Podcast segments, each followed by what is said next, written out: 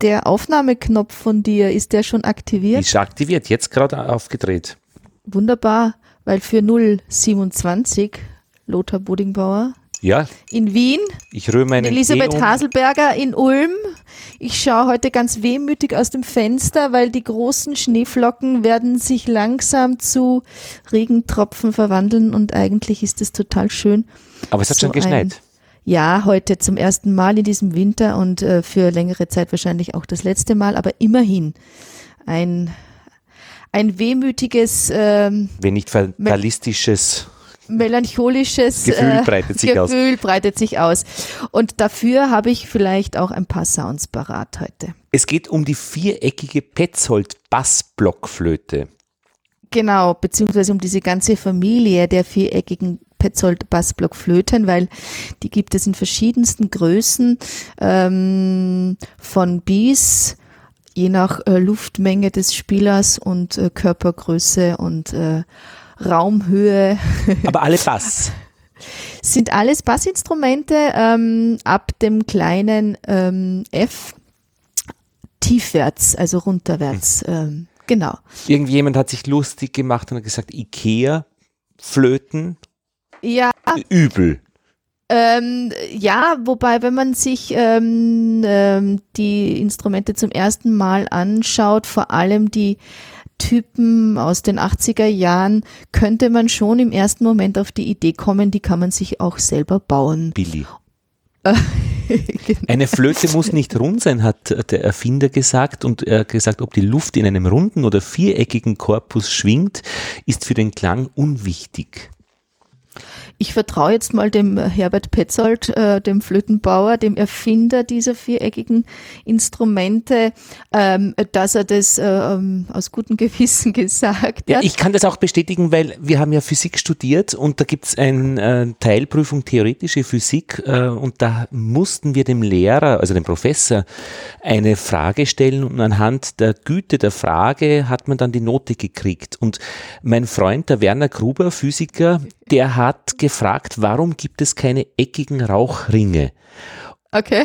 Und der Professor Pitschmann hat gesagt, sehr gut, Herr Kollege, und hat einen Einser eingetragen, weil nämlich auch durch runde Löcher, nein, weil nämlich auch durch eckige Löcher runde Rauchringe rauskommen, wenn man so eine Kiste Okay. baut. Und das dürfte genau die Geschichte sein. Mit den schwingenden, äh, also mit den stehenden Wellen in In einer eckigen in einem, Dingen, ja. Also was Dingen, rauskommt, ja. ist rund. Genau. Ähm, also die Idee oder die, die, der Ursprung äh, war ja ähm, eine, eine flexible Orgelpfeife zu bauen. Also eine Orgelpfeife, es gibt ja bei den Orgelpfeifen Stimmt. auch runde und eckige, aber natürlich hat jede Pfeife nur eine Frequenz und die steuert man ja mit Tasten an. Dementsprechend ist ja so eine Orgel relativ groß.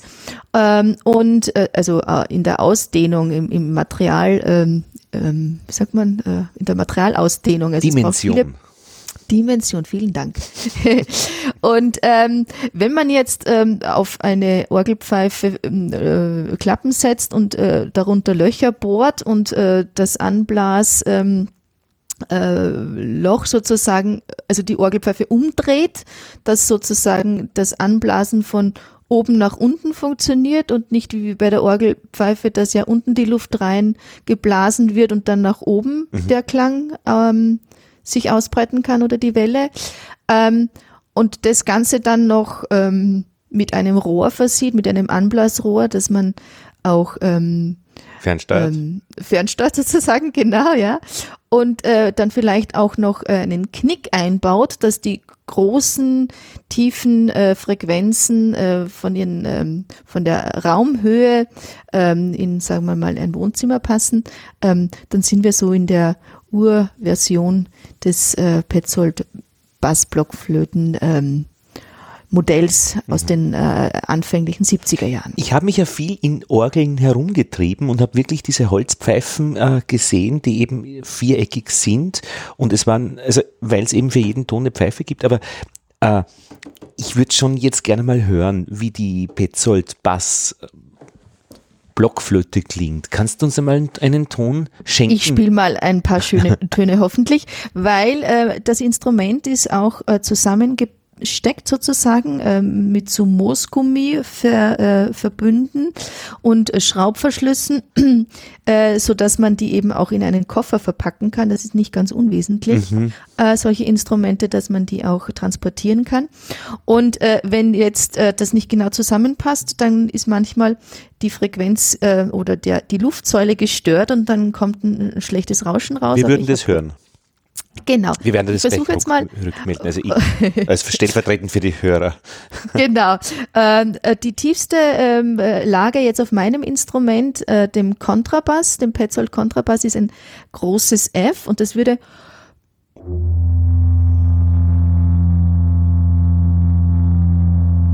ein Gruß aus der Schifffahrt. Genau, klingen. Ich habe noch einen schönen, finde ich äh, persönlich fast noch schöner, das Fiss.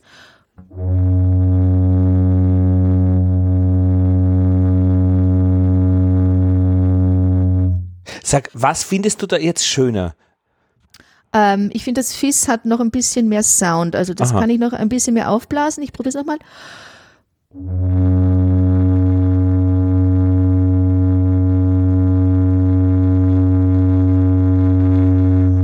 Das F.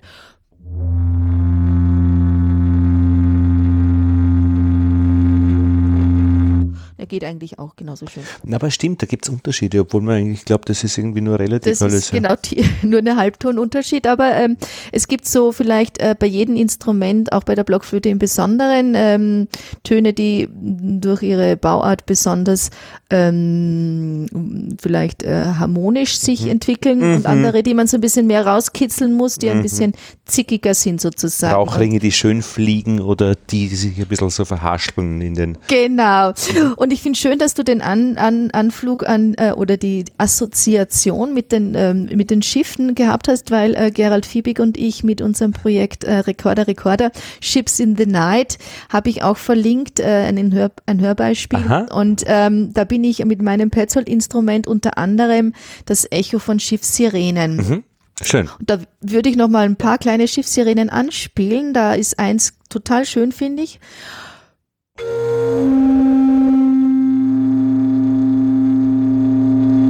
Mache es nochmal, das war nicht schön vom Anfang.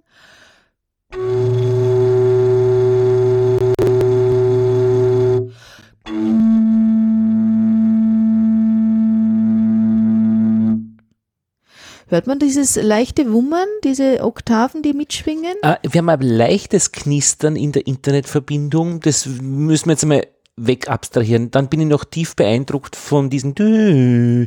Ähm, das war aber ungeplant, hast du gesagt, und dann war ich ja. ein bisschen abgelenkt. Okay, ich probiere es nochmal.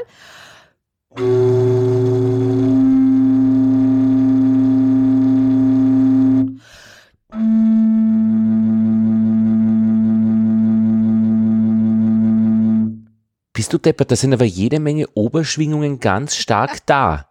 Ja, genau. Das finde ich auch ziemlich cool. Finde ich nur, nicht nur ich cool, sondern eben auch viele Komponisten, die das dann auch ganz bewusst einsetzen in ihrer in, ähm, Instrumentaltechnik vom Instrumentalspieler verlangen, das auch ansteuern zu können, was ich wiederum dann sehr schwierig finde, ähm, das auf, ähm, auf Zuruf. sozusagen auf Zuruf und vor allem auch auf minimalste, äh, kleinste ähm, mhm. Zeiteinheiten präzise abrufen zu können, ähm, das erfordert äh, wirklich sehr viel äh, Übung und äh, auch Erfahrung mit dem Instrument. Aber ich meine, kein schöner Land in dieser Zeit würdest du mit diesem Instrument nicht spielen? Also es gibt, äh, und das finde ich auch schön, eigentlich äh, ganz viele Blockflötenorchester oder auch ähm, Line-Ensembles, die diese Instrumente gerne nutzen, weil sie, und das war eigentlich ja auch der Ursprung oder die Ursprungsidee von Herbert Petzold, ein möglichst billiges Instrument, also preisgünstiges Instrument ähm, zu bauen ähm, mit Klappen, so dass es auch für kleine Hände und auch für Kinderhände spielbar ist, so dass auch Kinder schon äh, tiefe Instrumente spielen können, tiefe Bass, ähm, Blockflöten spielen können, um auch vor allem diese Erfahrung machen zu können, wie das ist, wenn man tief spielt. In den 70er Jahren war vielleicht so ähm, der gängige Blockflötenspieler so vielleicht an der Tenorblockflöte so eher hängen geblieben oder vielleicht über die Sopranblockflöte nicht hinausgekommen. Und ähm, mit diesen Aha. handlichen Instrumenten hat Herbert Petzold versucht auch ähm, da ähm, die ähm, ja die Laien, ähm, die Schüler auch ähm, in diese Erlebniswelt der tiefen Töne bringen zu können. Ich kann das nachvollziehen. Äh, ich habe eine, eine äh, Sopranblockflöte gehabt, meine Mutter eine Altblockflöte, ja. die mich aber schon ähm, schwierig gestimmt hat. Also das heißt, ich konnte den untersten, das unterste Loch mit meinen Fingern nicht mehr zumachen, sie schon. Aber das hat mir schon gut gefallen, das Tiefere. Und natürlich völlig außerhalb jeder Reichweite wäre etwas noch Tieferes gewesen. Hätte mich aber schwer fasziniert und hätte mir viel Spaß gemacht, weil wirklich dieser hohe Ton der Sopran hm, eigentlich nicht so meins war. Ich meine, ich habe mir mal als Student ja. dann eine Sopranino, glaube ich, heißt die, gekauft. Ja. Aber das hat dann letztlich nur in den Ohren geschmerzt, äh, wobei die schon wieder lustig war, so als, als Pfeiferl äh, wo man dann irgendwie so.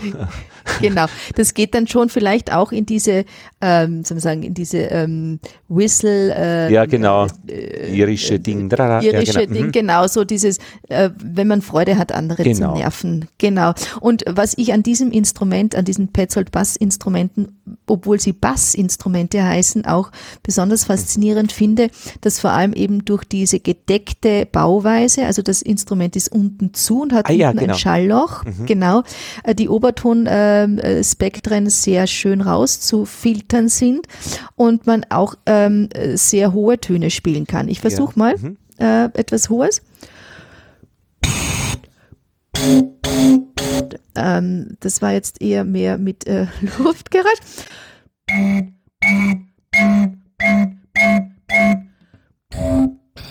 Moment mal, das, bitte schneid's alles raus, Lothar.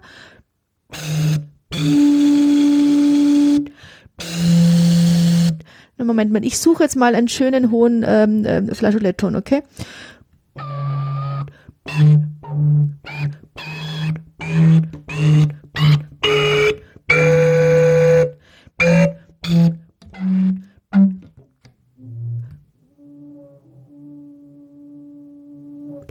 Ja, das ist alles nur sehr leise. Nee, ich kann das jetzt nicht richtig präsentieren.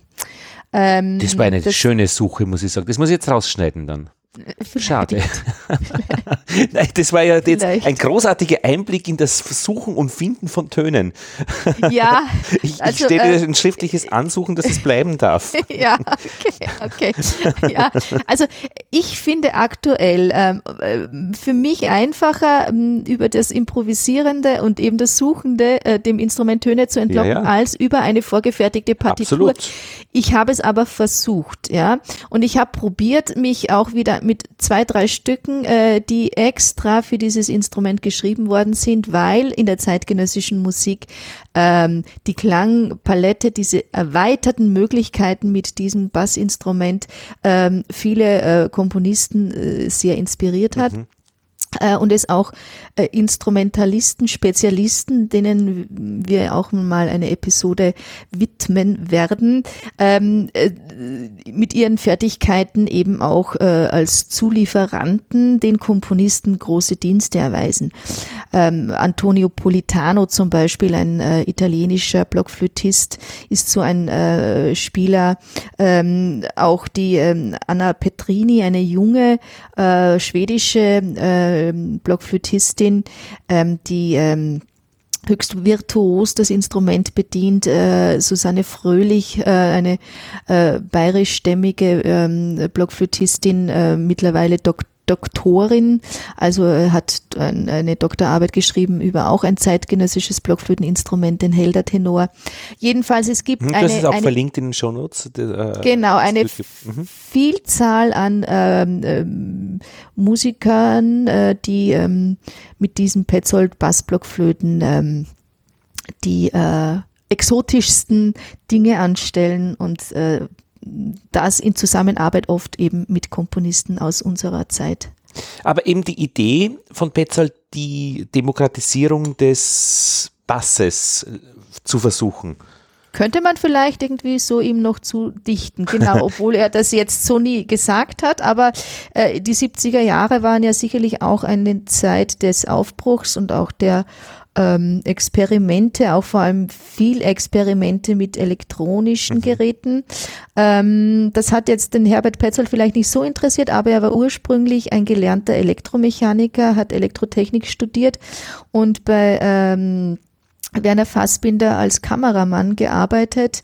Also er war in München in dieser Szene der neuen Filmer mhm. auch ähm, inspiriert sicherlich mhm. von ähm, ähm, ja, Ausdrucksmitteln, die man vorher so noch nicht so gekannt oder probiert hat. Vielleicht auch von den exzentrischen äh, Menschen, die äh, damals ähm, Kunst gemacht haben und vielleicht dadurch auch inspiriert, äh, mal etwas auszuprobieren, was bis dahin noch niemand gemacht hat. Und im Sinne einer Hofübergabe sind die Rechte 2012 an der Fertigung dieser Petzold Bassblockflöten an die Werkstatt Kunert übergegangen und jetzt heißen sie Petzold bei Kunert. Ja, diese ähm, Entwicklung, ich habe den Herbert Petzold vor, ich glaube, noch letzten Sommer ähm, besucht in Ebenhofen, in dem Flötenhof. Das ist in ähm, Allgäu? Im, Im Allgäu, genau, äh, sehr idyllisch gelegen. Ähm,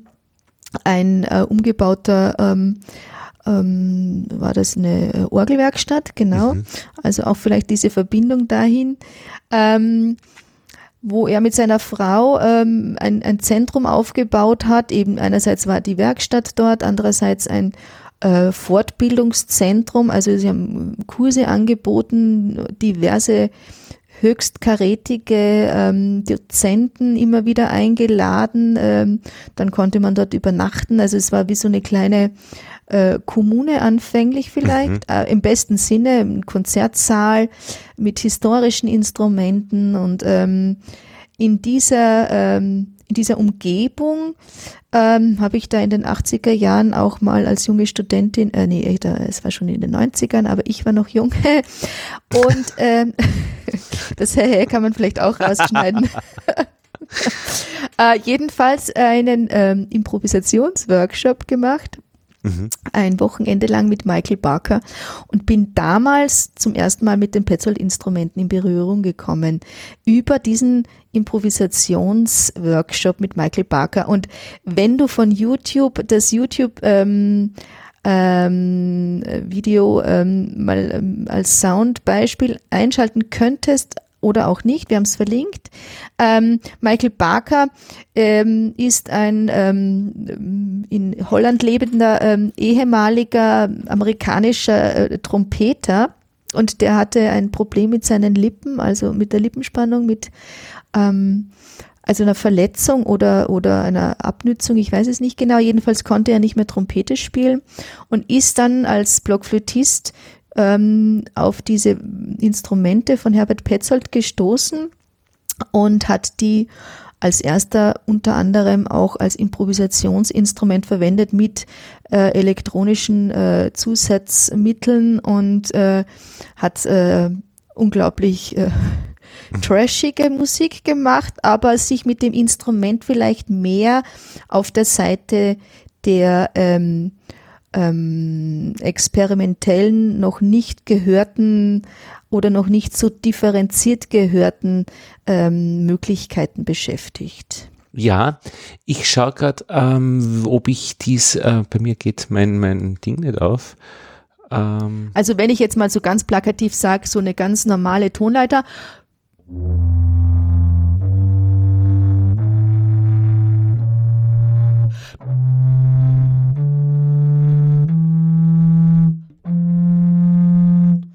Ist zwar auch schön auf einem tiefen Instrument, aber das, was eben Michael Barker vor allem auch interessiert hat, sind diese ganzen schönen, schmutzigen, tiefen oder auch nicht so tiefen.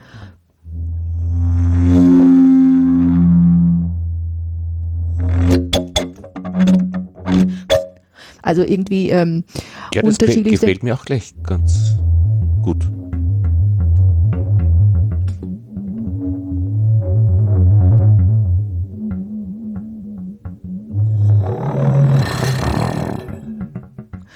Also verschiedenste ähm, Anklänge an vielleicht Naturgeräusche auch. Man, Ja. man, man stellt sich Windgeräusche vor, ähm, Regen- oder Wassergeräusche, Maschinengeräusche. Also vielleicht eher das Geräuschhafte grundsätzlich, äh, was interessant ist an diesen ähm, erweiterten Spieltechniken auf den Petzold-Instrumenten. Und das in Kombination mit Elektronik So, ich habe jetzt das Video von Michael Genau. Parker.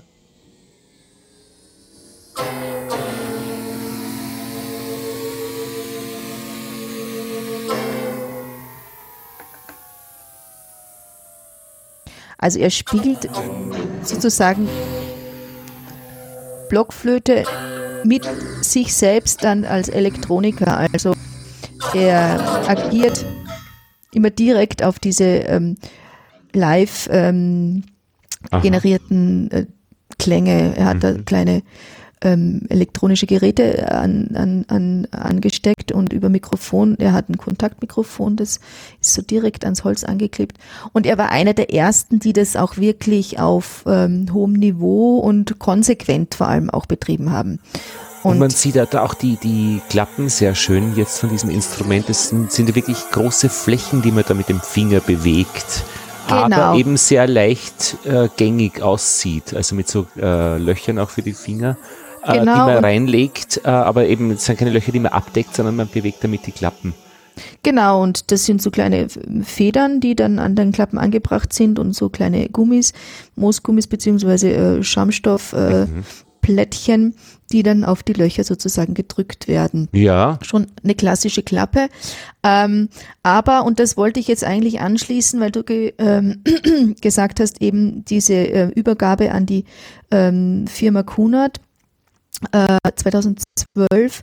Ähm, also Herbert Petzold hat ähm, so vielleicht klassisch quasi die Rente beantragt.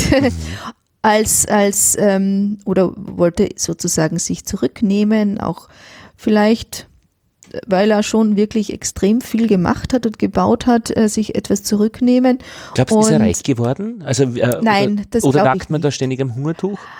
Ähm, ich meine, ich glaube nicht, dass man am Hungertuch nagt. Also so ein großer Flötenhof mit entsprechenden auch ähm, Unterhaltungskosten ähm, ist sicherlich jetzt auch nicht gerade die billigste Lebensform. Ähm, aber ähm, also ähm, man kauft sich keine großen Luftschlösser oder Schlösser damit, ähm, vielleicht eher die Luftschlösser. ähm, wenn man überlegt, ich glaube, er hatte auch nie wirklich eine große, ähm, also nie wirklich große, äh, mit, ähm, einen großen Mitarbeiterstab. Er hat das zum größten Teil, glaube ich, wirklich alleine gemacht. Es gab ihn immer wieder mal Mitarbeiter, ähm, die ihn unterstützt haben, auch in der Neuentwicklung äh, von eben den äh, großen Instrumenten, also die Subkontra-Instrumente und äh, ich glaube, das größte Instrument ist dann äh, das Subkontra-F-Instrument mit einer Raumhöhe von 2,20 Meter oder so in die Richtung. Äh, mit Knick, also ein unglaublich großer äh, Kasten. Aber ähm, er wollte sich einfach ein bisschen zurücknehmen. Und ja, und deswegen hat er versucht, jemanden zu finden, der seine ähm, Art zu bauen, ähm, sich damit weiter beschäftigt und äh, mit dem Joe Kunert äh, aus Fulda äh, hat er einen Partner gefunden, der ähm, das Instrument auch in, ich sage jetzt mal, in die aktuelle Zeit ähm, geführt hat. Ähm, ich möchte es jetzt gar nicht bewerten. Äh, man kann sich auf äh, dem Link ähm, anschauen, wie mittlerweile mit Airbrush und mit neuen Materialien so eine Art Kunststoffmaterial äh, und dann direkt angeblasen ähm, die Instrumente, also für mich manchmal eher wie ein Kampf, ähm, ein Kampfgerät aussehen als ein Instrument. Also diese, dieser Touch von dem IKEA Handmade äh, ist bei manchen Instrumenten nicht mehr sichtbar und dann ist fast eher wie, also die Assoziationen zu einem Maschinengewehr sind bei manchen Instrumenten nicht mehr weit. Und wie ist denn das lufttechnisch? Hast du da das Gefühl, du bläst in ein großes, weites Rohr und die Luft ist weg? Ja, also es ist schon, wenn ich ähm, dieses Anblasrohr habe, ähm, dann habe ich so ein Mundstück, das sozusagen ähm, schon sich zuspitzt und ich dann mit der Lippe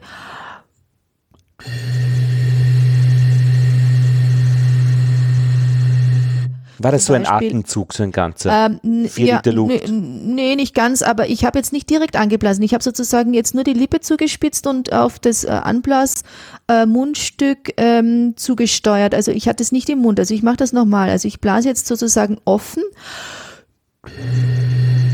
Aha, Und jetzt geschlossen.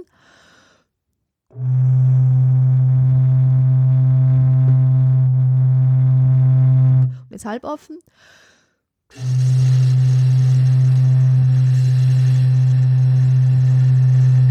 Und jetzt mit einem zusätzlichen äh, Extra ähm, ähm, äh, Rauschen. Oder das sind alles so Techniken, die man gut äh, kombinieren kann ja. mit dieser, ähm, mit diesem Anblasrohr oder Anblasmundstück. Mhm. Also ich habe schon den Eindruck, ich brauche mega viel Luft und äh, habe dafür etwas zu wenig trainiert aktuell. Und wenn man in eine Sopranblockflöte bläst, dann ist das so irgendwie so ein bre- luftbremsendes Ding, da kann man die Luft quasi aufbrauchen und endlos spielen mit einem Atemzug. Ja, da würde ich vielleicht bei einem Sopranino oder beim Sopran äh, diese virtuosen Konzerte aus den aus der aus der Barockzeit, da kommt man dann mit einem Atemzug über eine ganze Solopassage, die dann womöglich eine ganze Seite lang dauert. Genau, also gefühlt, ich weiß jetzt auch nicht, wie viele Minuten, aber vielleicht so eine Minute kann man dann schon sicherlich durchspielen. Ich Spannend. Wenn, wenn, man's, wenn man das nämlich sieht, eher, ähm, die Flöte als Mittel der Informationsübertragung, also einige Bits pro Sekunde drüber kriegen, naja klar, das ist ja nicht die Stärke einer, einer Bassblockflöte. Nee, und deshalb, und das ist vielleicht auch irgendwie etwas, ähm, es gibt ähm, eben auch die ähm, sehr guten Spieler der zeitgenössischen Techniken, die dann die Zirkularatmung beherrschen. Das heißt, die haben Die dann Nase ein, durch den Mund die aus. Nase, genauso wie beim Didgeridoo. Das äh, kann ich leider nicht. Ähm, es gibt diese Techniken, dass man ähm, in and out bläst, also durch die Flöte ein und äh, aus der Flöte, also in die Flöte rein und äh, in, durch die Flöte ein. Ja, Also ich mache das einmal ganz kurz. Also das wäre sozusagen reinblasen und einsaugen, Luft durch die Flöte, also out.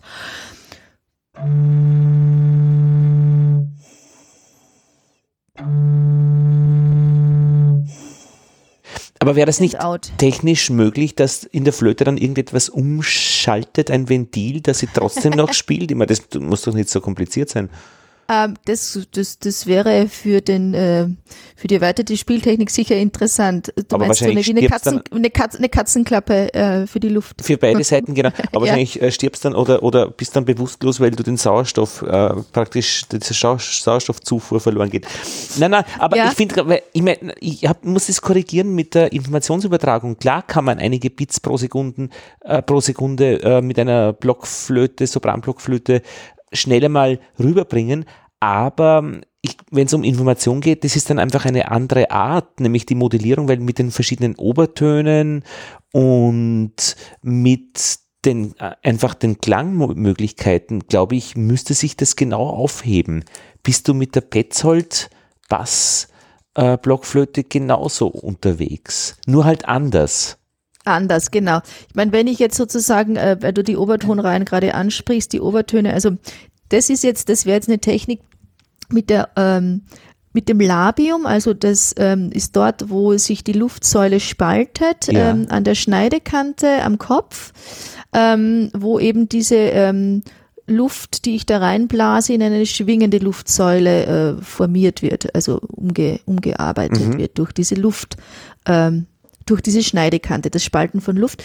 Und ähm, wenn ich jetzt mit der Hand an dem Labium, das Labium halb oder ein bisschen zudecke, entstehen da zum Teil dann so Obertonspektren nur über, äh, also ich mache jetzt keine Finger zu, über die ähm, Luftsäule, die ähm, Mhm. in diesem Rohr, in diesem eckigen ähm, schwingt und eben dann äh, Obertöne produziert. Ich probiere mal.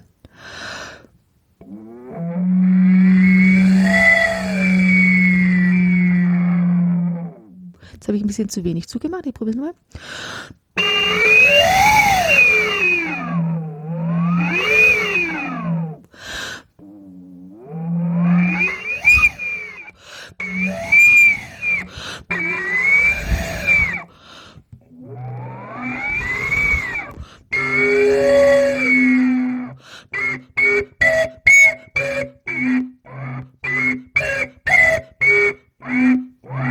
Also das sind jetzt nicht so ganz differenzierte Obertöne, aber diese, diese, ähm, dieses Spektrum, das sich dazwischen äh, auch ähm, Ja, ja. hörbar machen lässt, das ist vielleicht gut hörbar. Mhm. Auf einzelnen Tönen Mhm.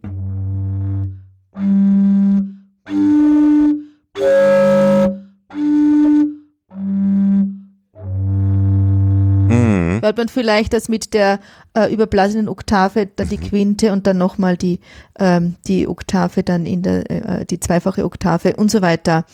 Das sind so ähm, Dinge, die man hier sehr gut praktizieren kann über veränderte Luft und äh, Druck. Also ich, ich, ich ändere den Luftdruck, ähm, weniger die Luftmenge, die bleibt meistens ziemlich gleich.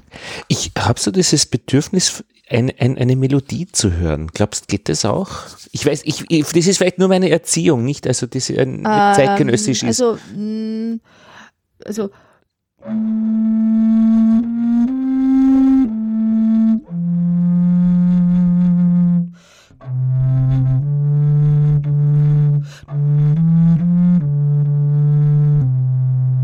Ja. Beispiel. Ach, danke schön. Also das ist auch möglich. Und äh, wenn ich ähm, an äh, unsere Live-Episode beim ähm, Heiderwirt ähm, erinnern darf, da habe ich zum Beispiel ein Stück von äh, Karl-Heinz Stockhausen auf der Bassblockflöte interpretiert. Das war, glaube ich, der Taurus, der Stier. Ja, ich kann mich erinnern. Super. Ähm, genau, und äh, das war auch so eine melancholische Melodie. Ich weiß jetzt gar nicht mehr, wie die begonnen hat. Ja, noch schöner deine Erzählung dazu auch. Wie du äh, nee, nein, nein, äh, weg damit. Aber man kann das auf, auf, ähm, auf unserer Episode, äh, auf unserer Live-Episode nachhören. Wenn man bei Thomann eingibt, also beim äh, Musikgeräteausstatter Deutschlands, ähm, dem großen Amazon quasi, also das, äh, möchte ich nicht schimpfen, dann findet man, ähm, ähm, ich weiß zu wenig über Thomann, ob man das jetzt praktisch, äh, da kriegst alles. Ähm, ähm, das günstigste ist der Ständer für eine Petzold äh, für 198 äh, und so die Petzold äh, bei Kunert Master Kontrabass in F ähm, 4600 gerade jetzt äh, günstiger auf 4099 Euro und das sind so ungefähr die Größenordnung. 2100 ist ähm, ähm, Petzold bei Kunert Master Basset F Bass Recorder. Äh, Das ist dann eine kleinere eine kleinere, Version? genau. Genau, Und so 6000 ist der Subkontrabass in F.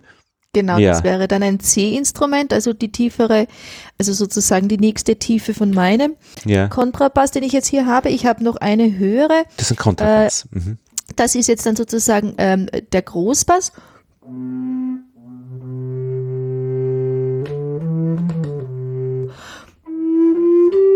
Aha.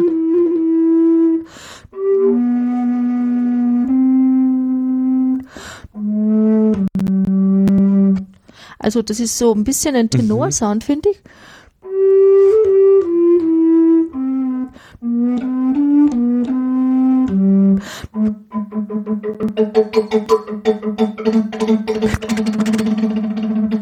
Kann man aber auch wie- wieder experimenteller einsetzen. Also ich finde den, äh, den Umgang mit den Instrumenten zwischen ähm, sonorer ähm, ähm, Ensemble, Kultur, Klang, äh, Welt und dem äh, experimentellen, ähm, den finde ich fließend. Also es inspiriert einen fast wie ein bisschen, dass man sich da erweitert in der Spieltechnik, weil das Instrument so schnell anspricht eben auch auf ähm, leichte Veränderungen in der Luft, in der Artikulation. Also wenn ich die tiefen Lagen mit einer weichen, ich sage jetzt mal äh, sanften Zungenartikulation anstoße,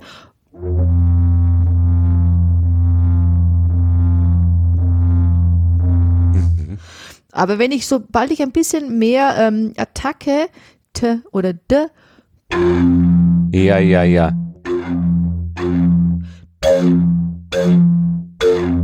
dann habe ich sofort, ähm, hole ich sofort wieder äh, andere Klänge, Obertonspektren raus und dadurch entstehen schon auch ähm, ja, assoziative Klänge, die man woanders ansiedeln würde als in dem äh, vielleicht manchmal etwas braven ähm, Ensemble-Blockflöten-Konzertklang.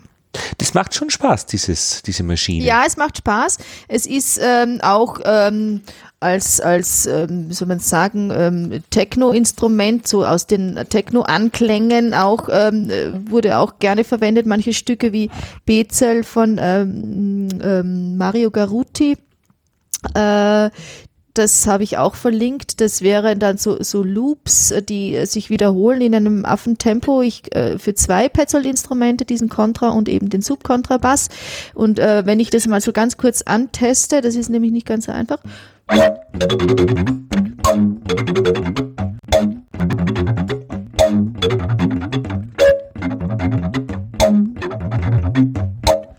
Und das irgendwie jetzt nochmal irgendwie so schnell und das geloopt und dann mit einem zweiten Instrument dazu, dann äh, vielleicht ein bisschen verstärkt und mit irgendwie Hall, ähm, dann kommen da schon genauso Beat-Rhythmen raus oder ähm, ähm, äh, einfach auch eine Power, die ähm, eben eher so an Clubbing und äh, Clubszene Techno erinnert als an äh, Blockflöte. Und ein bisschen Australien, also war da Genau. schon auch dabei. Genau, genau, auch diese, diese ähm, ähm, tiefen Bassinstrumente der Ureinwohner. Das Alphorn ist auch so ein tiefes Instrument. Also es gibt da auch Techniken ähm, mit diesen Riesenhörnern, ne? ähm, mit Zirkularatmung und, und äh, ähm, tragender äh, Klänge, die äh, über, über die Täler hinweg äh, wahrnehmbar sind. Ich Also- lasse mir bei Tom einen Alpan schicken. Das wird Post, mit der Post ein bisschen schwierig sein, dass man bei der Tür reinkommt oder wie man das verpackt. Aber die wiederum sind gar nicht so teuer. Das geht so um die 1300, 2000. ja, Ja, nur, okay. Äh, kurzfristig lief, lieferbar. kurzfristig ist natürlich kurz. genau. Relativ. Genau. Aber ich kenne, äh, äh, also wir machen äh, auch im, im, im Allgäu äh, schon seit ein paar Jahren äh, manchmal äh, so ein paar Tage Skiurlaub äh, auf dem Alphornhof. Mhm. Das ist ein alter Bauernhof, äh, eben mit der Tradition, Alphörner zu ähm, schnitzen. Und ähm, das ist auch etwas äh, Faszinierendes, so ein Alphorn, Mhm. äh, wie das klingt, wie das gemacht wird. Die werden ja dann auch zusammengeschraubt, zum Teil. Ähm, Und die Ja, haben ja so wie eine Trompete, die haben ein Mundstück. Also das heißt, Genau. da gibt es kein Labium und irgendwelche. Genau, aber eben ähnlich wie bei dem Didgeridoo äh, braucht man da auch entsprechend dann die Lippenspannung und ähm, die Technik, das anzublasen. Und äh, vielleicht ist es hier jetzt bei dem Petzold-Instrument eben auch so, die Techniken, die man jetzt von den hochbarocken Instrumenten gewöhnt ist, kann man natürlich rudimentär auf dem Instrument einsetzen, aber sobald man sich mit den erweiterten Spieltechniken beschäftigt, muss man sich eben auch ganz gezielt mit diesen ähm, äh, Instrumentaltechniken auseinandersetzen. Und das verlangt oft auch viel mehr Kondition, auch von den Fingern, die dann doch auch diese dicken äh, kastenförmigen äh, Instrumente schon auch mit, für meine Finger, die relativ klein sind, es hat schon eine große Spreizung trotz der Klappen, Luftmenge natürlich und äh, das Instrument ist schwer. Allgemeine Körperhaltung ist auch groß und äh, etwas angestrengter. Also man wird es auch auf den YouTube-Links sehen, auch wenn das so einfach aussieht wie die Damen, die zum Teil auch zart sind, die Instrumente spielen, aber ähm, da braucht man schon richtig viel Kondition. Ja. Ja, ist sportlich. Ja, aber aufrecht. Also das ist nicht verkrümmt und verkümmert. irgendwie. Nein, aber Also, man ja. braucht entsprechend wirklich auch für längere Zeit dieses Training am Instrument. Äh, Tauchen gehen, Schwimmen ist auch gut für die ähm, Erweiterung der äh, Atemmuskulatur und ähm, der, ja, einer der Altmeister der neuen zeitgenössischen Blockflötentechnik, äh, der Walter van Haue, hat es immer auch empfohlen. Ähm, Tauchen ist äh, optimal Ah, für verstehe. die Atemtechnik der Blockflötisten. Genau. Also ich würde mich ich würde mir so einen Druckluftkompressor kaufen, das draufstecken und dann würde ich einfach an den Tönen äh, spielen. Aber ich weiß, was du sagst. Also ich, äh, ich, äh, das, also darauf kommt es ja nicht an. Also es ist ja, ja es kommt auch vielleicht auch auf diese, auf dieses, also als Zuhörer dieses Erleben dieser Körperlichkeit. Mhm. Das macht schon vielleicht auch bei der einen oder anderen ähm, Stück auch dann das beeindruckende Element aus, mhm. weil äh, zum Großteil eben viel Technik, vor allem durch Mikrofonierung Steuerung und elektronischer Verstärkungs- mhm. äh, oder auch ähm, ähm, Bearbeitungsmethoden ähm, dann ähm, also sozusagen die Ver Ver Verkörperlichung der, ähm, der Klänge dann der, der Spieler ist, die Spielerin.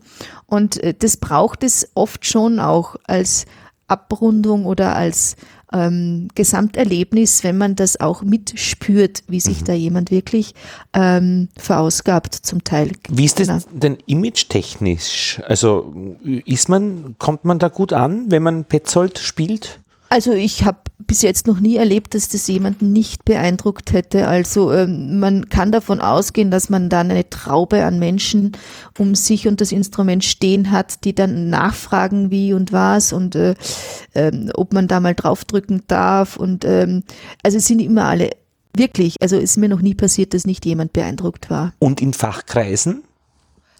Ähm, ähnlich. Also ähm, ich, ich habe ähm, Kollegen, also Pädagogenkollegen, die äh, genauso versuchen, ähm, auch Schüler dafür zu begeistern, wie auch äh, Komponisten, äh, Kolleginnen und Kollegen, die ähm, äh, faszinierend finden, wie man ja, wie facettenreich man das Instrument bedienen kann. Es gibt die echten Freaks, die kaum ein anderes Instrument mehr spielen öffentlich. Mhm. Also schon auch ein bisschen vielleicht das Spezialistentum, das sich auf dem Instrument auch ähm, äh, dem, dem, dem auch entwachsen ist. Ja. Und ähm, also ich kenne ich kenn wirklich keine Situation, an der ich irgendwie gehört hätte, dass äh, ist das irgendwie, was ist das für ein Schatz oder, oder keine Ahnung, äh, das geht nicht. Also vielleicht ist, ist nicht jede mh, hm, Komposition für alle Menschen gleich zugänglich. Das liegt aber dann weniger am Instrument ja, ja. als an der Komposition oder an der Ästhetik des Stückes an sich. Und genau. in ein Orchester würde man das nicht aufnehmen jetzt, so standardmäßig. Weil es ähm, kein klassisches Musikinstrument ist. Ja, ich meine, es gibt, es gibt schon Oboe. auch zum Teil äh, gemischte Orchester, ähm, ähm, die, also aber, aber weniger jetzt im, im, im klassischen Betrieb, weil die haben dann ja auch Bassinstrumente wie mhm, das Fagott. Kontrafagott oder ja. auch äh, die Klarinetten sind ähm, ja in der tiefen Lage auch extrem wunderschön äh, oder auch die, ähm, die Blechbläser sind ja auch tief angesiedelt, also von Aha. bis da mh, mm, sind zum Teil dann die Petzold Instrumente wieder mehr im eben äh, in den Ensembles für zeitgenössische Musik ja, ja. vertreten. Und ich, und, ja, ich kann mir gut vorstellen, eben warum, ja. Ja, da ja. durchaus. Also äh, vor allem eben aber auch durch diese, ähm, ja, vielleicht diese, dieses facettenreiche Geräuschhafte.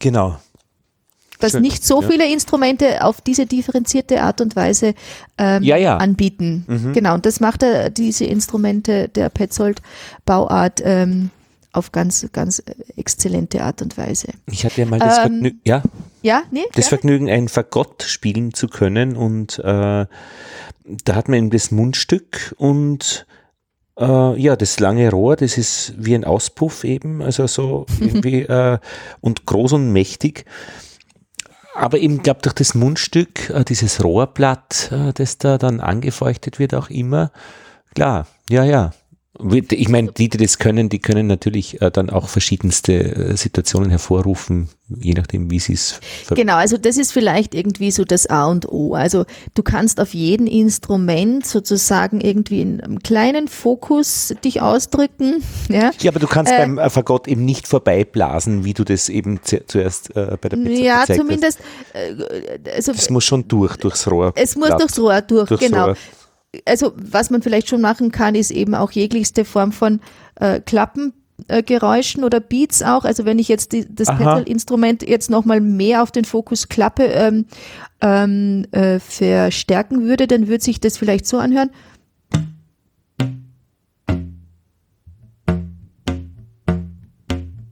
Ja.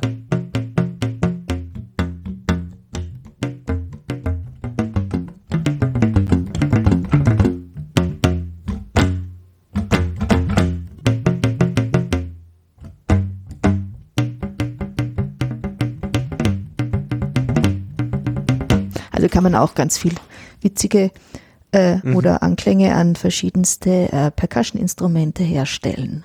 Ja, das geht bei der Sopran-Blockflöte eigentlich auch ganz gut, gell? Genau. Also. Genau, geht auch gut. Wenn man das richtig trifft mit der richtigen Geschwindigkeit, dann äh, hört man auch ähm, den Resonanz-Sound mhm. der auch des entsprech der entsprechenden Tonfrequenz. Genau. Und ähm, so gesehen haben die Petzl-Instrumente auch, also oft in Beschreibungen von, von ähm, ähm, Programmen oder auch äh, wie, wie manchmal Komponisten über die Instrumente sprechen, dann ähm, so Beinamen wie Beat Machine oder, oder äh, Wind Machine, mhm. Noisemaker, ähm, äh, ich finde auch ähm, Dynamic Miracle ähm, eine schöne Bezeichnung, weil das wirklich sehr leise und sehr laut spielen kann. Ähm, die Windgeräusche äh, sind, ja, ich glaube, so differenziert wie bei kaum einem anderen Instrument. Die Bass-Querflöten sind auch noch ziemlich ähm, extrem äh, schön äh, differenziert mhm. zu spielen, mhm. ja, in diesen Bereichen ähm, durch diese Anblasstechnik der ähm, der Lippen, der veränderten Lippenstellung. Das hat man jetzt am, Blockflöteninstrument etwas weniger, ähm, weil ähm, mhm. ich durch Lippenstellung nicht unbedingt so viel bewirken kann. Eher durch Mundstellung und vielleicht noch durch Vokalfärbung. Also wenn ich ein O oder ein A oder ein U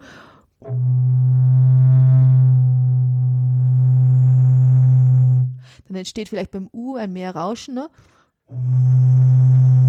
aber beim A, E hört man fast keinen Unterschied. Da ja. hört man bei der Querflöte gleich mehr äh, Frequenzänderung. Die Lippenstellung beim Organisten ist ja auch. genau. Ja. Genau, das, äh, das ist ja auch eine spezielle Technik. Genau. Aber was ich jetzt hier noch anbieten kann, ich habe ähm, noch zwei ähm, ähm, Kleber, äh, Klebestreifen, also so, äh, wie sagt man? Ähm, so. Ähm, ja, aber, These. Ähm, nee, Textilklebebänder, also äh, Kappa. Ah, Gaffertape. Gaffertape, genau. Mhm. So, und habe jetzt das Labium, jetzt habe ich es ganz verklebt, ich sollte es aber einen Millimeter offen lassen, das muss ich nochmal runterziehen. Also ich verklebe jetzt das Labium, äh, so dass links noch zwei Millimeter von diesem Luftwind Spalt offen sind. Und dann verklebe ich noch unten das äh, Schallloch am Fußende vom Instrument. So. Jetzt ist er sozusagen präpariert. Da hat man auch eine wunderschöne Folge schon. Nichts um die Ohren fliegt. So, jetzt gucke ich mal, beziehungsweise jetzt kann man mal hören, wenn ich eine Löcher zumache, wie das klingt.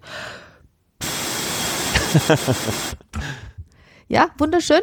Schönes Rauschen. Äh, ein, ein, ein Loch weniger. Noch eins weniger.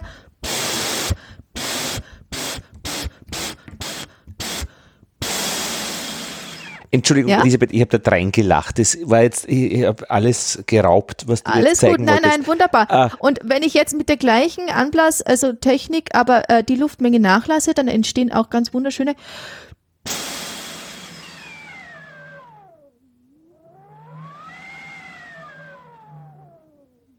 Hört man das? Absolut. Aber vorher äh, habe ich nichts gehört. Also äh, beim Das war, weil ich die, die Luftmenge äh, gleich gelassen habe. Das heißt, also, da, ich kann auch hier äh, weniger äh, äh, dann äh, blasen und mehr, also quasi äh, die Dynamik ändern. Von fest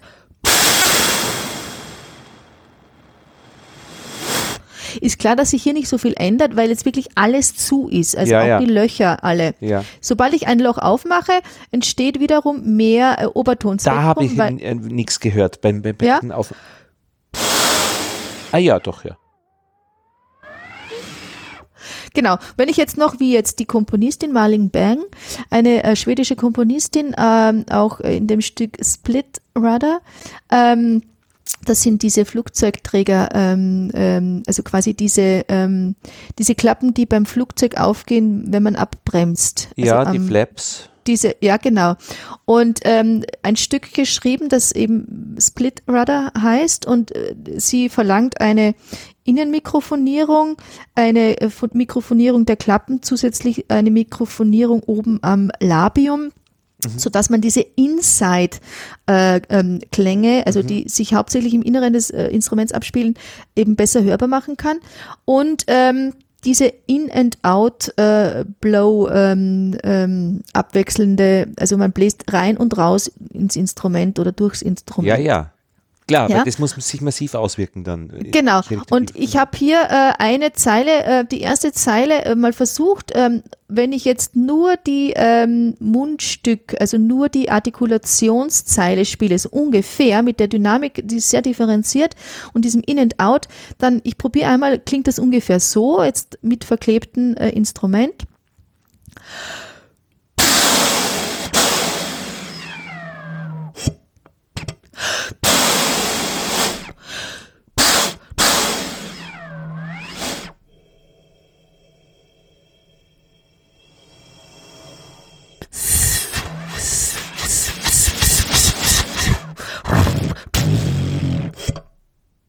Zum Beispiel. Ja, Ja, nur, das habe ich Ja? gehört. Mhm. Ich habe auch vorhin das noch gehört, als praktisch diese Änderungen, ja genau, aber beim ersten Mal war es eben gleich, gleichmäßig, also das Rauschen hat sich für mich nicht unterschiedlich angehört. Aber jetzt habe ich alles gehört, was du beschrieben hast. Genau. Mhm. Und dann hat sie eine Zeile mit Fingeranweisungen ähm, Anweisungen und wenn das verklebt ist, dann hört man da ja nicht viel.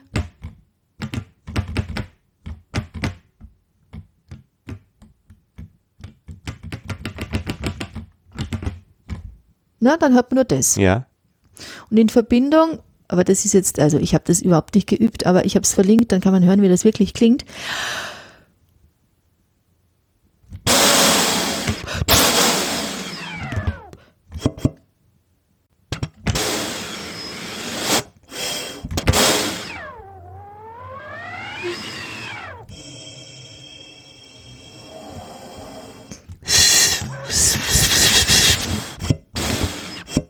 Also das ist total rudimentär.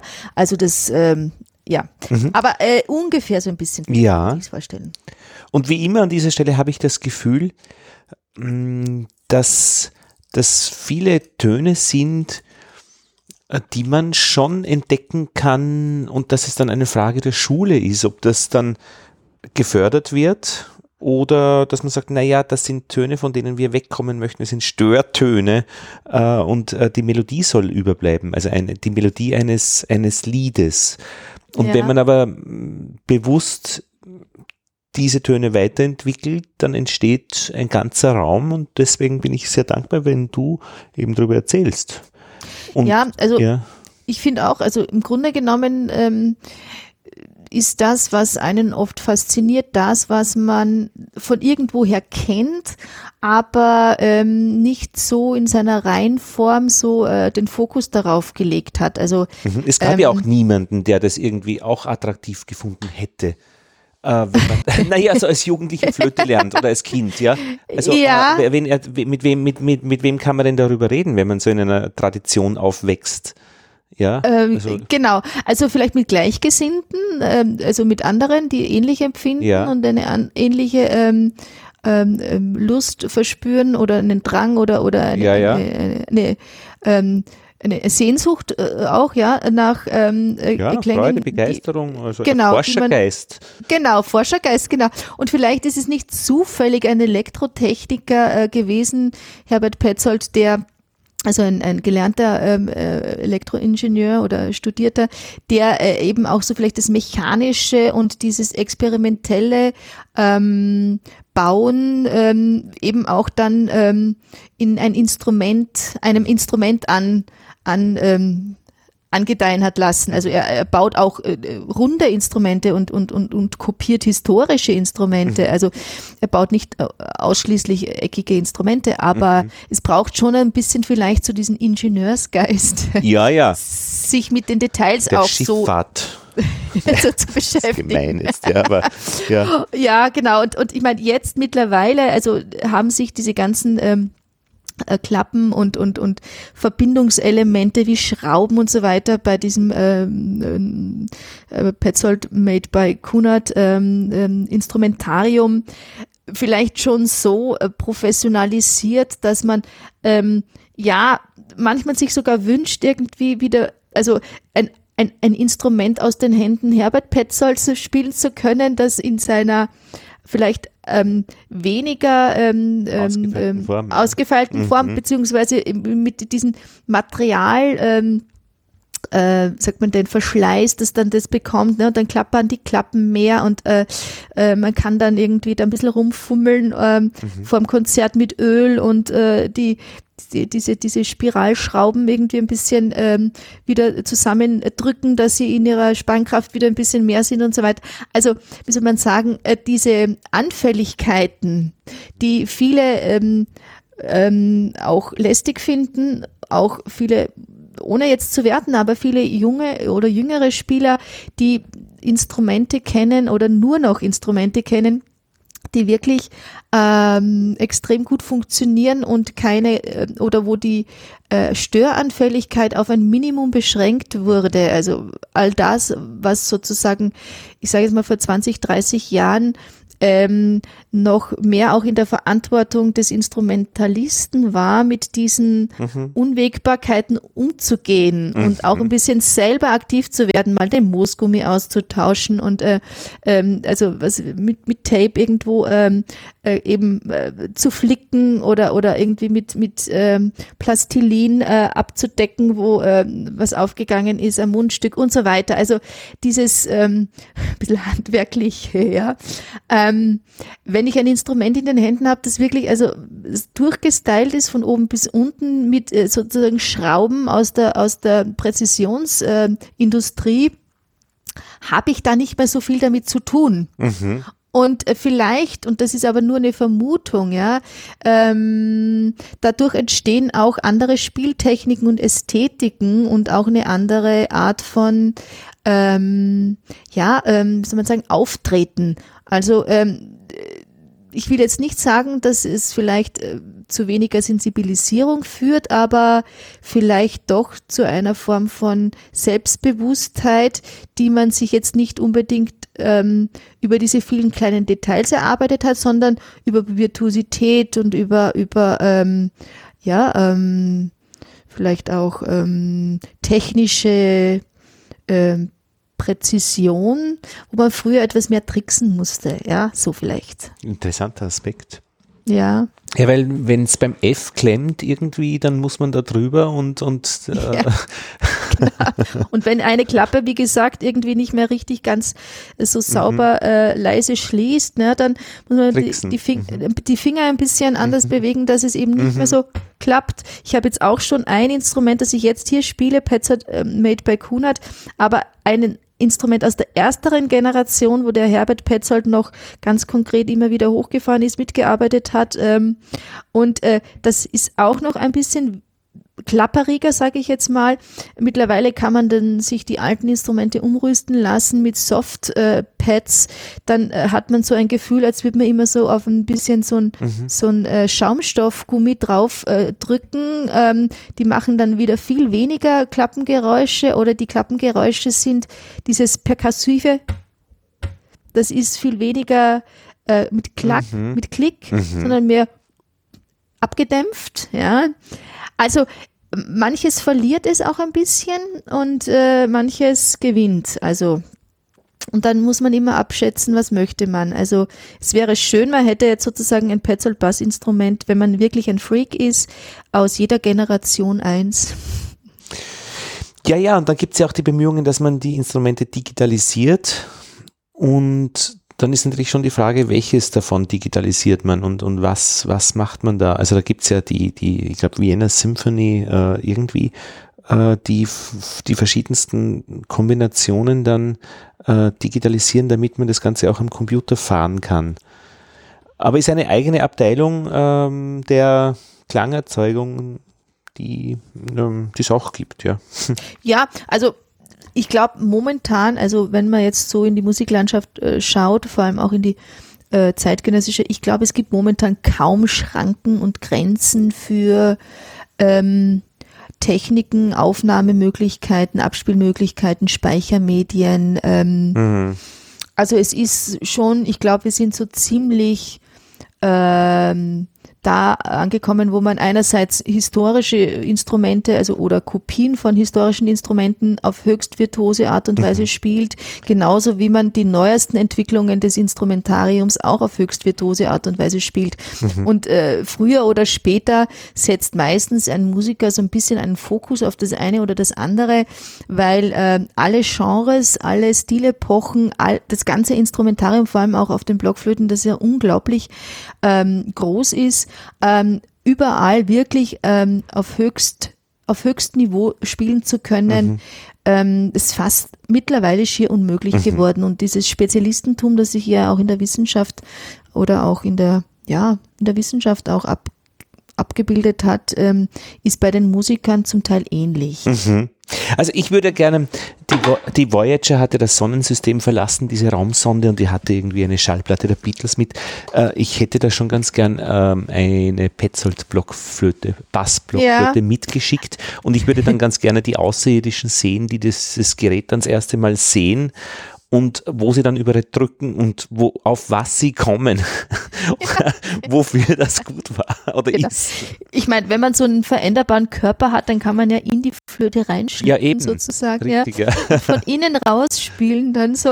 Also es ist ähm, alles möglich und vieles ähm, noch, noch nicht, weil wir noch äh, keine außerirdischen Partner haben hier, aber das, das kann sicher noch werden. Naja, also jetzt find, tritt einmal die äh, Großbritannien aus der Europäischen Union aus, das ist einmal das ja, nächste. Ja, ja. Ah, ja. Schottland kommt dann vielleicht wieder, heißt es. Also ja. und so. Und ja. so weiter und so fort. Ja, also ich, ich, ich, ich beobachte manches und manches blende ich dann kurzfristig aus, um noch ein bisschen Wintergefühl äh, mir äh, nicht verderben zu lassen äh, das noch vielleicht eine Stunde hält, bevor dann das Tauwetter wieder einsetzt. Ja. Ja, lieber Lothar, Gut. ich habe ähm, mich sehr gefreut, einerseits wieder auf ja. eine Episode mit dir und unserem Publikum, das, wie du immer so nett sagst, zahlreich wächst, wächst ja. stetig wächst. Genau. Ja, ja, wirklich, ja. Gleichzeitig wieder immer die Wehmut, dass ich wenig äh, Zeit habe, äh, mich auf die Episoden vorzubereiten und äh, dann immer der Wunsch entsteht, mich weiter zu vergraben, das eine oder andere Stück wirklich mal bis ins Detail zu erüben. Ähm, ähm, in, in, wie sagt man, in Klausur zu gehen und ähm, äh, den Alltag auszublenden. Vielleicht können wir das dem Publikum, dem einen oder anderen Zuhörer ein bisschen ermöglichen, wenn er uns zuhört bei einer Episode. Und es gibt ja auch wirklich Links, äh, wo man das äh, äh, Ergebnisse auch hören kann. Diese, ja, äh, und vielleicht auch das Skriptum, äh, das immer wieder auch ein paar nette äh, schriftliche Anmerkungen ähm, beinhaltet, die ich jetzt hier so nicht so schön ablese, aber man kann das durchaus auch ähm, so als Mini ähm, ähm, Fortbildung, sage ich jetzt ja. mal so auf dem pädagogischen, äh, im pädagogischen Sinn auch betrachten und äh, hat Informationen ähm, über ein Thema, das sich ähm, zwar kurz zusammenfassen lässt, aber natürlich dann immer noch vertiefen lässt. Und da möchten wir ja auch einladen dazu. Ich lese gerade ähm, bei der Standardseite, Pendler sind häufiger müde und krank. Ja, logisch. Wenn du in der Früh aufstehen musst, dann bist du einmal müde, dann gehst zur S-Bahn, dann sitzt mit Leuten in der S-Bahn, die rotzen und husten und dann, naja, dann so, die Umfrage. Na gut, ja. also da ist es schon Lothar. spannender mit dir über die Petzold Blockflöte und jetzt brauche ich die Vorvergangenheit, glaube ich, geredet zu haben. das verwenden hauptsächlich die Österreicher, muss man auch sagen. Mhm. Ja, das hat meine Tochter in, in, in äh, Deutschunterricht gelernt, die ja in, in Ulm zur Schule geht. Äh, diese Vorvergangenheitsform, die Schön, wird hauptsächlich in Österreich verwendet und äh, das wird sogar so gelehrt als eine Vergangenheitsform, die hauptsächlich im Österreichischen verwendet wird. Ja, ich habe es noch nicht rausgefunden, was das im Kopf macht, warum man die jetzt genau braucht, aber, aber Es ist schön, wenn es ein bisschen Unterschiede gibt. Na, und gerade der im globalisierten Spanischkurs, Welt. ja, und gerade Ja? im Spanischkurs, ähm, ich meine, äh, bisher habe ich die Gegenwart gelernt und jetzt äh, habe ich die Zukunft gelernt und jetzt hat sich eine völlig neue Welt eröffnet, weil jetzt kann ich nämlich über die Dinge reden, die erst stattfinden. Man stellt dir das mal vor, ist das nicht großartig? Also Ja. das ist unfassbar. Ja. Äh, Das ist, also das ist, das, das verdoppelt alles. Also die und ich möchte gar nicht mir überlegen, wie das mit der Vergangenheit weitergeht. Die brauche ich eigentlich überhaupt gar nicht. Also ich schaue ja eh eher nach vorn von meinem. Sessel aus. Also mir ist es aufregend genug, aber unfassbar, wie sich die Welt ver verbessert, wenn man über die Zukunft reden kann. Und äh, dann, wenn wir dann jetzt da noch weiter philosophieren, Ja. wieso in Österreich die Vorvergangenheit gebräuchlich ist, dann Richtig. sind wir ja bei einem Konservatismus, der ist ja ohne Ende. Der haarstäubend ist, ja. Also genau. weiter Lieber Lothar, aber alles gut. Vorausschau, Vorausschau, Vorausschau, weil wir in die Zukunft blicken, Episode 028, würden wir nochmal über Uraufführungen, Ja, Musik, das ist interessant. gehört werden, reden. Musik will gehört werden, ja. Und äh, dazu laden wir dann schon mal sehr herzlich ein, im Laufe vielleicht sogar noch des alten oder im neuen Jahr, Mhm. je nachdem, wie sich die Alltage und Wochen noch so entwickeln. Genau. Auf Wiederhören. Dankeschön und alle, die zugehört haben, unsere Zuhörerinnen und Zuhörer, vielen Dank äh, und gerne melden in irgendeiner Weise ähm, in den Kommentaren oder per Mail oder wie auch immer, wenn sich immer was ergibt.